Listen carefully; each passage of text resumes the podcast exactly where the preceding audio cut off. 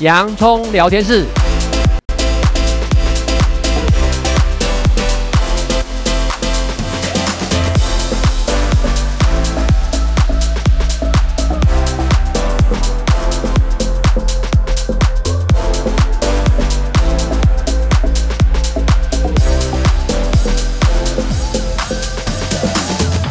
这里是洋葱聊天室，人生如洋葱，要勇敢小心的剥，不怕掉眼泪，从挑战中让生命更璀璨，陪你度过生命大小事。我是洋葱茶医师，我是魏兆文老师。呃，现在天气呢越来越冷，不过呢冷也有点好处啦，它可以呢让我们感觉到有年节的气氛。嗯嗯、但是我知道呢，当天气这种气温转变的时候呢，其实，在身心科的诊所里面，就会看到有一群的人会出现，也就是他们对于一些季节温度、阳光的改变特别的呢一些敏感，嗯，所以造成一些情绪障碍。嗯、所以，我们本周呢，想要跟大家呢一起来讨论和分享有。有关于所谓的，如果你缺少了阳光造成的情绪障碍，我们在临床上到底称为什么呢？啊，那对我来讲，我自己个人来讲，只要是阴雨绵绵哦，超过一个礼拜，我自己就觉得心情很无助了。那之前其实呢，大家呃有没有记得，在之前有一个某一个前立委哦这样子，因为他生前呢也饱受这种情绪障碍、忧郁症之苦啊，然后呢。情况情绪会时好时坏，那正好呢，那一天他离去那一天正好就是季节交换，嗯、那那段时间正好真是季节气温变化很大的时候，这样子。那所以呢，好像有研究指出，季节交换的时候特别容易发生一些情绪障碍的现象，尤其呢冬天，因为日照时间变短，也比较呢会觉得变得不想动。所以，请问杨医师，真的有一些季节性的一些忧郁症之类吗？会。其实呢，季节性的一个情绪障碍啊，它目前在研究显示上面呢，可能好发于比如说春夏交替，或者是秋冬交替的时候。所以春夏也有。对，那冬天、秋冬天的时候呢，它会出现呢比较是像忧郁症的那种状况，而春夏的时候呢，会比较出现像躁症的状况。哦。那先讲讲冬天这个部分哦，季节性的。这种冬天的这种状情绪障碍啊，忧郁症啊，又称为冬季的忧郁症。顾名思义，就是在这个冬天好发的一种情绪失调。那它被目前因为从生理心理环境来看啊，我们会认为说，可能呢，在秋冬日的时候，这个日照量减少，那就会影响到我们体内呢，像血清素这个呢，跟焦虑、忧郁、冲动，然后呢，睡眠。很有相关的一些的一个神经传导物质，它就运作就失调平衡了哦。那比较低的血清素就会导致情绪低落啦、食欲不振啦、睡眠障碍啦，然后呢，可能做事情也提不起劲来啊等等的状况。那缺乏日照呢，也可能会导致生理时钟错乱。大家我们知道夏至秋里面呢，我们有个二十四小时，嗯，规律运作的一个生理时钟哈。那它错乱的时候呢，包括像一些褪黑激素分泌过剩，褪黑激素一般来讲是在半夜的时候分泌会比较高，帮助你的睡眠的这种所谓的品质提升。那这时候如果分泌过剩的话，白天你就会感到异常的疲倦。那冬天呢，跟心情低落的一个相关性呢，可能比我们大家知道，它其实还还要强的，也就是所谓的环境因素哈。所以呢，有时候人有七情六欲、喜怒哀乐，像有时候有一点情绪忧郁情绪是正常的，但是呢，如果是落在像这种季节季节性的，特别是冬季的一个秋冬的那种忧郁症，这就属于忧郁症的一种。那有些人呢，每到这个季节就会发作。而且会产生比较严重的症状，影响日常生活。那这个时候就要注意到，是不是应该寻找精神科或身心科精神全专业团队来处理治疗。嗯，所以呢，其实呢，忧郁症真是呢，我们呢看不见的一个伤口哈。那又称为心灵的重感冒嘛，这样。嗯嗯嗯、那它是不是它到底有哪一些症状，真的很像在重感冒，都没有感觉，没有什么活力吗？嗯，我们来分别来谈一谈，然后。像有国家心理卫生研究院 （NIMH） 美国的那种，它定义啊，季节性忧郁症它的特征呢是季节性的复发。哦，那每一年的症状呢可能会持续几个月，比如说四五个月。那如果连续两年同一个时间发生，而且和结束频繁的忧郁呢相似，那我们可以诊断为是一个季节性的忧郁症。那这跟我们在一个地球上面的经纬度是有关的哦。离赤道越远，高纬度的国家呢，因为冬季日照时间就是说它会比较短，那产生忧郁症的人数就相当多。这就是属于典型，俗称英文叫 SAD，叫季节性的情绪障碍。那这种东西呢，在每一年特定的时段呢，会有明显的抑郁症状。那时间过了，就会慢慢减退。它的症状啊，跟重度忧郁症是有一些重叠，当然也有一些呢，冬季忧郁症特定的症状。那当然呢，我想我们要提醒的是说，不是每一个患冬季忧郁症的人都会经历下列症状，但是可能的症状有哪些呢？我们先谈谈重度忧郁症。重度忧郁症呢，这个俗称英文 MDD 呀、啊。它有九大症状，那它最核心的两个症状呢，是第一个，它大部分的时间呢都会感到沮丧；第二个，对曾经喜欢的活动失去兴趣或乐趣。那这是核心症状。再来呢，谈到生理症状，生理症状呢，它可能会有食欲下降、体重减轻，然后比如说可能两周下来瘦了十公斤。或者是说有睡眠障碍，比较常见的是入睡困难，或者是浅眠，然后品质不佳。那再来呢是精神症状，比如说感觉迟钝呐、躁动不安呐、没有精神呐、或是难以集中注意力。再来一个症状是思考症状，会感到绝望啊，然后呢没价值感，那罪恶感，甚至常常有死亡的念头或企图。那这个状况如果是连续两周，而且几乎每一天出现上面症状的五项症状，其中一二项就是大部分时间感到沮丧，或是第二个对曾经喜欢的活动失去兴趣，至少要有一项。那你要警觉哦，这个可能是到达一个医疗处置模式的一个状态，要寻求相关的资源的协助。那至于呢，冬季的忧郁症啊，它可能比较有一些另外还有特定的症状呢，比如说包括第一个睡眠方面呢，会比较偏向睡过头。天气的呢比较好睡，觉得会很嗜睡。第二个，在饮食上面会呈现的比较是暴饮暴食，那特别是增加对碳水化合物的一个渴望，包括甜食和淀粉类的食物。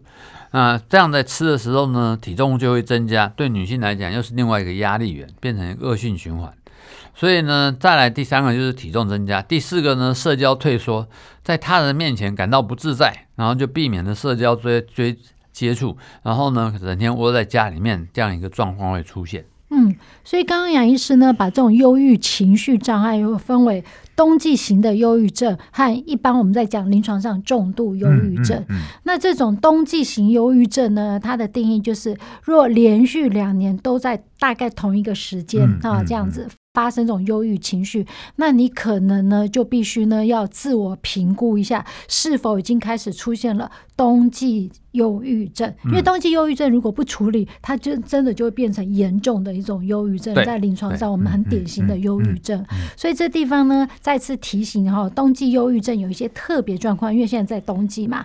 第一个是不是总是呢就是一直想躺在床上不想起床，懒懒的。第二个呢会暴饮暴食，尤其呢对于碳水化化合物这种高热量会特别的渴望，然后当然体重就会增加。接下来呢，当然社交就会退缩。好像这一些呢，如果你在冬季时候常常会很频繁发生这样的状况，就要就近的寻求一些身心医疗专业团队的协助了哈，这样子。冬季这个节日哦，除了日照时间变短，那下雨的频率可能也会增加。对那其实蛮难免的哈，就是因为下雨嘛，所以我们的运动的频率机会呢，可能真的会自然而然会减少一点点哈，这样子。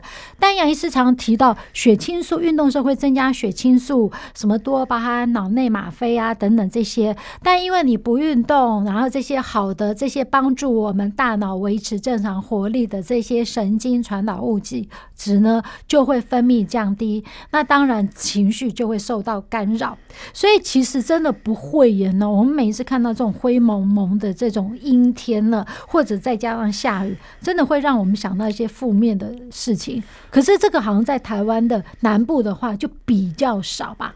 对，相对台湾来讲，确实哦，南部的日照的时间会比较长，然后呢，北部呢阴雨绵绵的机会比较多哈。那阴雨绵绵，第一个日照时间变短，第二个呢就是说你看到的景色是灰蒙蒙，而人又是感官的动物，所以你看到灰蒙蒙的景象呢，心情会跟着比较低落下来了哦。那这个时间上面呢，确实如果以纬度来讲。高纬度的国家呢，会容易发生冬季忧郁。那台湾如果相对呢是比较低纬度，那冬季的日照时间呢，它可能会比夏季短。所以呢，加上阴雨绵绵呢，这一些东西呢，也是会有造成一定的人呢会产生冬季忧郁症的发生哈。像也有研究显示呢，比如说。北台湾呢，阴雨绵绵呐，在南台湾日照时数呢，可以平均落在六十个小时哦。嗯、对，但是北台湾几乎都是在个位数。那这个部分呢，不但会影响南北像水源资源的分配，时常看不到太阳，就可能引发呢那种忧郁症的产生。嗯，这种话是跟季节有关，跟季节有关，跟季节有关。那讲到这些情绪障碍，跟性别是不是也有关系？这些也有做过一些研究了哈。对于像那一些拥有漫长冬季的国家来说，季节性的那种忧郁症啊，它是一种普遍的困扰。通常距离赤道越远哦，然后呢，季节性的忧郁症的这个风险越大，也就是纬度越高的国家风险就越大。其中有研究显示呢，特别是女性，还有二十到三十岁之间的成年人是人类主要族群。那有研究显示呢，五分之四的季节性的忧郁症的个案呢是女性。另外呢，遗传也是常见的因素之一哈。家族遗传，比如说本身就有患有忧郁症或躁郁症的人，一到换季也可能导致症状恶化。然后呢，这个呢相对是有这样子的研究显示。